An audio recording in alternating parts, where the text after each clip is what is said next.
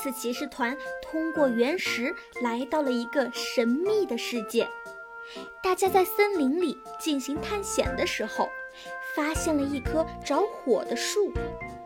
为了制止火势的蔓延，奇尼用变大咖啡将树叶变大成了一艘小船的样子，并且装满了水，准备去灭火。结果却收到了一个长得跟小仙儿很像的奇怪的人的阻拦，最后还是扑灭了火，但小仙儿也被那个奇怪的人抓走了。奇尼焦急地说：“伙伴们，赶快追，不能让他伤害小仙儿！”大家一路追踪着那个奇怪的人，跟着他来到了一个类似于村庄的地方。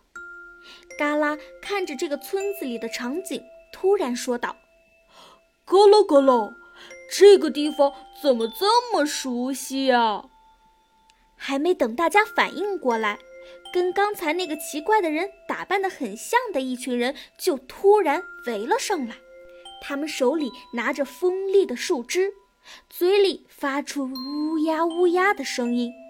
气势汹汹地把奇尼一行人围在了中间，他们转着圈，跳着奇怪的舞蹈。本来还很害怕的刺刺骑士团，却发现了一个神奇的事情。雷宝说：“雷到我了，好吗？嗯，你们仔细看，这个里面有好几个人，长得跟我们都很像啊。”奇尼说：“是啊，是啊。”这到底是怎么回事儿啊？嘎啦说：“嘎啦嘎啦，我突然知道为什么我一来到这里就有特别熟悉的感觉。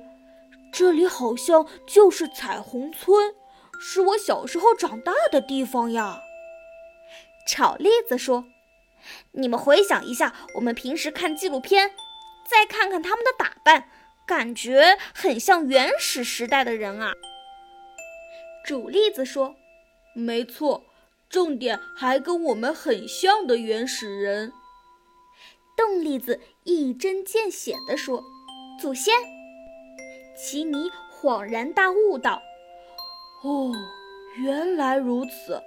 你们还记得把我们带到这里的那块石头吗？”彩虹村村长说：“这个是祖先留下的原石。”仙小道爷爷说，在这个远古时代的书籍里有相关记载，而且刚才嘎啦说这里就是彩虹村，所以这些人应该就是我们的祖先了。嘎啦说：“嘎啦嘎啦，那我们的祖先为什么不让我们救火呢？”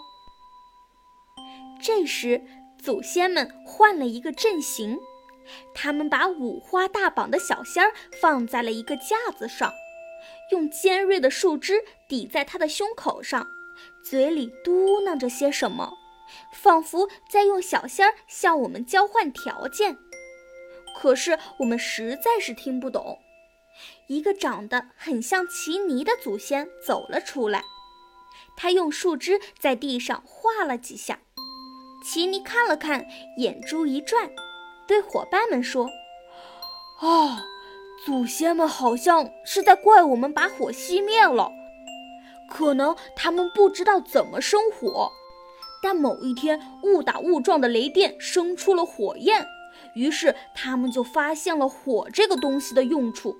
现在火被浇灭了，他们很难过，很气愤。”雷宝说：“雷到我了，好吗？”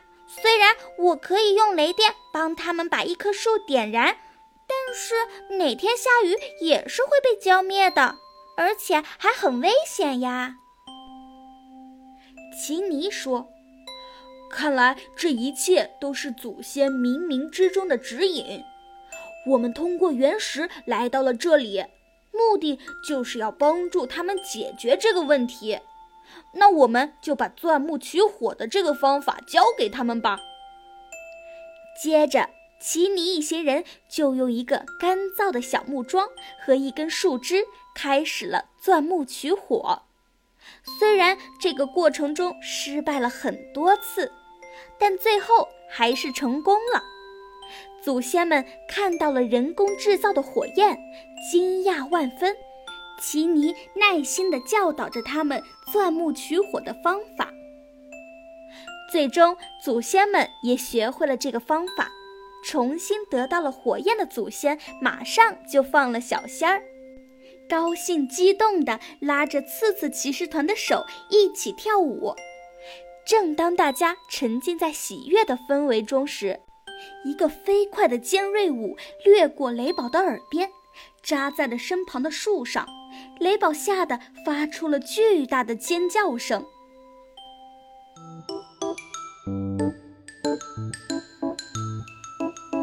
到底是发生了什么呢？请收听下一集《马蜂侵略战》。